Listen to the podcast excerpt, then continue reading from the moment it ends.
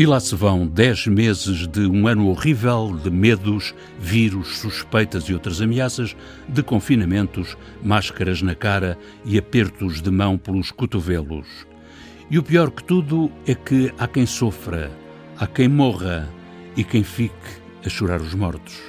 Os números dispararam depois do verão por todo o mundo e até em Portugal, este cantinho bem comportado da Europa, querida Europa, que mereceu elogios na primeira fase da pandemia. Mas quatro ou cinco meses depois, o estado de calamidade é o estado a que isto de novo chegou. Nos contactos com o provedor, a pandemia trouxe o desabafo de um ouvinte, ainda bem que temos a rádio, ao mesmo tempo que trouxe à flor do éter as fragilidades da rádio do serviço público, como também há algum cansaço de ouvintes pela radiodifusão de trazer por casa.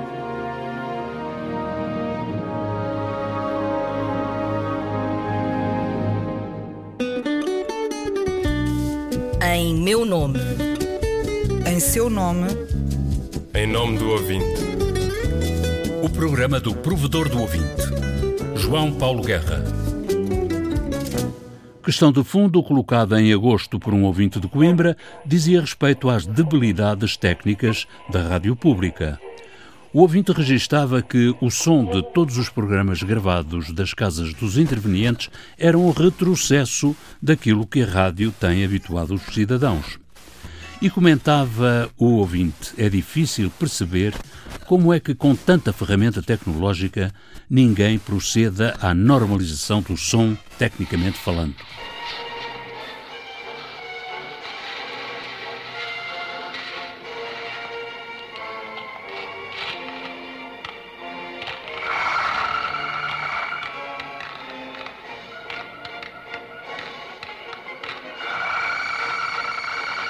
Uma zona demarcada do país em que as antenas da rádio do serviço público mal se alcançam. Esta não é uma questão para deitar para trás das costas, pois está em causa a prestação do serviço público.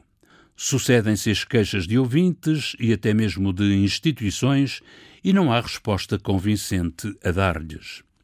A zona vem delimitada por diferentes fontes em subzonas parcelares nas queixas dos ouvintes, ao longo da Estrada Nacional 362, que liga Santarém, Alcanede e Porto de Mós, passando, entre outras, pelas localidades vizinhas de Mosteiros, Arrimal e Mendiga, assinala o presidente da Junta de Freguesia de Alcanede. Insiste outro ouvinte no mapa do presidente da Junta, outra subzona onde é precária a recepção do sinal das três estações de rádio da RTP fica no Conselho de Abrantes e Sardual, escreve outro ouvinte, alargando o mapa das debilidades da rádio pública.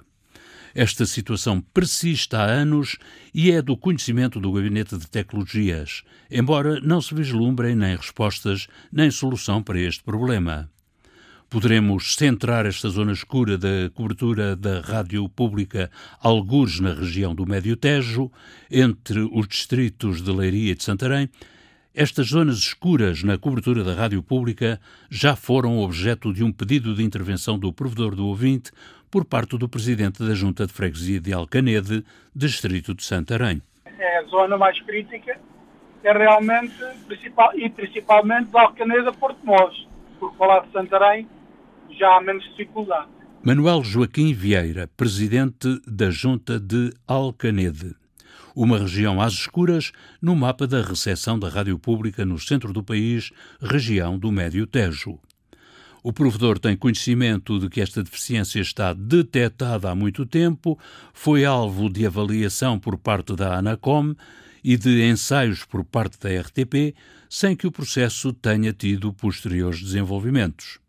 Recentemente, os pedidos de esclarecimento a este respeito, enviados pelo provedor do ouvinte ao diretor de Engenharia, Sistemas e Tecnologias da RTP, ficaram sem resposta. E assim ficaram também sem resposta os ouvintes que se queixaram ao presidente da Junta de Freguesia de Alcanede, distrito de Santarém. Mas, e agora, já agora ainda voltando à rádio, porque também não é só os camionistas. A gente temos aqui uma zona uh, muito grande de feiras e há muita gente, por exemplo, os da Pedra da Calçada, nem, nem têm o rádio. Zonas também custa apanhar. Porque são zonas, normalmente as pedreiras fazem, fazem buraco, ficam abaixo do nível, do, do nível da terra, e hum, também vem aí a dificuldade. Manuel Joaquim Vieira, presidente da Junta de Freguesia de Alcanede, a rádio pública mal se ouve no Médio Tejo. Mudando de assunto, se existiam queixas de ouvintes pelo excesso de futebol que chegou a atingir oito horas sucessivas de relatos num certo domingo, de repente choveram queixas pelo súbito e inesperado final da tarde desportiva, programa com 50 anos no ar. Acho lamentável acabarem com o programa da tarde desportiva da Antena 1, escreveu um ouvinte. O programa Tarde Desportiva, para além do seu papel desportivo, tem também um papel social e cultural bastante importante. Era companhia assídua para as pessoas que vivem mais isoladas nas tardes de domingo. Era o único meio de muita gente saber o resultado da sua equipa mais pequena quando esta jogava ao domingo. Assim escreveu um ouvinte da cidade do Porto. As explicações do diretor de informação adjunto, Paulo Sérgio, levaram os ouvintes a ver na decisão da rádio uma via para consagrar os relatos apenas dos chamados quatro grandes. Antena 1, a RDP Internacional e a RDP África têm que ir à procura de público. Têm que ter público, serviço público. Sem público não existe. E, portanto, nós temos que ir à procura onde está o público. E o público está nestas grandes equipas históricas, nas equipas que têm adeptos. E assim se passam as coisas. A TV impõe os horários dos jogos dos chamados três ou quatro grandes para as horas de maior concorrência na televisão, deixando para as tardes de domingo os jogos menos interessantes do ponto de vista editorial, assim classificados pelo diretor responsável pelo desporto. E face a esta realidade, a Antena 1 decidiu sair do jogo e descontinuar um programa histórico. Esta foi uma decisão difícil, foi uma decisão muito ponderada pela Direção de Informação, juntamente com a Direção de Programas. Foi uma decisão uh, que eu não gostaria de ter tomado, mas foi uma decisão, principalmente, sobretudo, uma decisão um, editorial. E a propósito do programa da Antena 1, a Páginas Tantas, com a colaboração à conversa de Inês Pedrosa, Rita Ferro e Patrícia Reis, aconteceu a queixa de um ouvinte. Dizia o ouvinte que o episódio do programa de 23 de setembro não passou para podcast nem para a RTP Play. E perguntava ao ouvinte se haveria mãozinha da censura neste caso. A insinuação do ouvinte era suscitada pelo conteúdo de uma intervenção de Patrícia Reis. No decorrer do programa, Patrícia Reis revelou que passara parte do seu percurso literário a escrever em nome de figuras públicas bem conhecidas em Portugal. Aquilo que se designa por escritora ou escritor fantasma.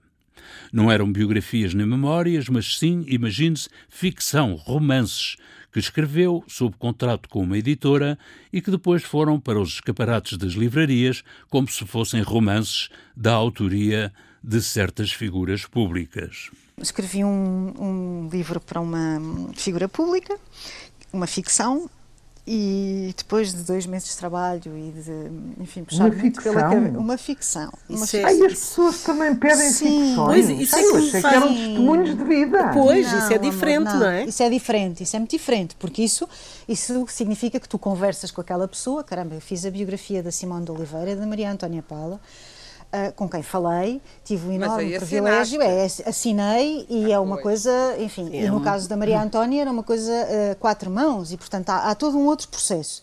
Agora, Sim. esta ficção que eu escrevi para esta figura pública levou-me a algum cor e cabelo. Mas espera aí, mas estamos no domínio do Sócrates? Não, estamos então. no domínio da figura pública televisiva. O podcast de A Páginas Tantas em Falta, na sequência da queixa do ouvinte e da intervenção do provedor, lá apareceu esquecido no percurso do trânsito entre FM e online. E sim, no episódio de A Páginas Tantas de 23 de setembro, Patrícia Reis revelou que foi, a certa altura, persuadida por amigos e amigas a escrever em nome próprio, porque se tinha talento para escrever para outros, também o teria para seu proveito. E lá houve um escritor fantoche que perdeu pelo caminho o seu escritor fantasma. As editoras olham para as figuras públicas e para os livros assinados pelas figuras públicas como milheiro, não é? Aquilo é um jackpot, faz plim, plim, é dinheiro a entrar. Okay. Porque são fenómenos paralelos. Não, As pessoas estão na televisão, e, portanto, os editores acham que é interessante fazer livros com estas pessoas. Neste caso, aquilo que me foi proposto foi construir uma ficção. Aquilo que eu vos queria dizer é que depois de, alguns, eh, de algum tempo de trabalho e de ter escrito uma história do princípio ao fim que me deu, enfim, várias dores de cabeça, a única observação que a dita figura pública teve para me fazer foi eu preferia que ela tivesse o cabelo comprido, ela a protagonista principal. Protagonistas principais e autores de segunda linha, escritores fantasmas e escritores fantoches, revelações de Patrícia Reis no programa A Páginas Tantas. Nos últimos meses, como nos últimos anos, choveram queixas no Correio do Provedor contra a música e a playlist da Antena 1, disse um ouvinte de Aveiro. Acho impressionante que, com o acervo musical que por certo possuem, massacrem os ouvintes com vira o disco e tocam mesmo. E acrescentou o ouvinte: Por mim, não tarda estou a mudar de rádio, o que me custa muito pela qualidade noticiosa a que me habituaram. Nós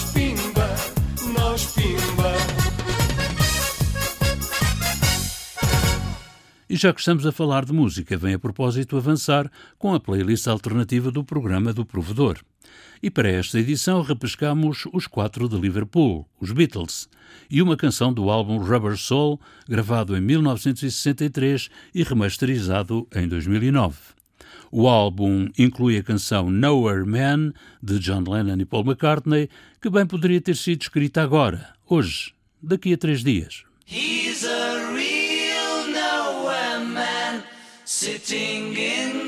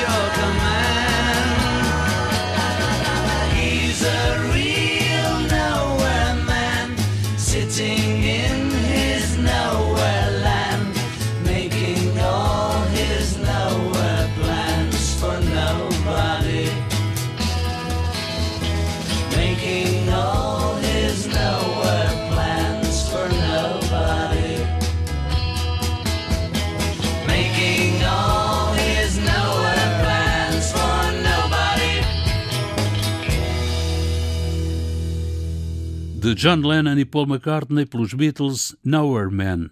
A canção de um homem sem um ponto de vista e que não sabe para onde vai. Não, não é uma piada a qualquer candidato às eleições americanas de 3 de novembro próximo.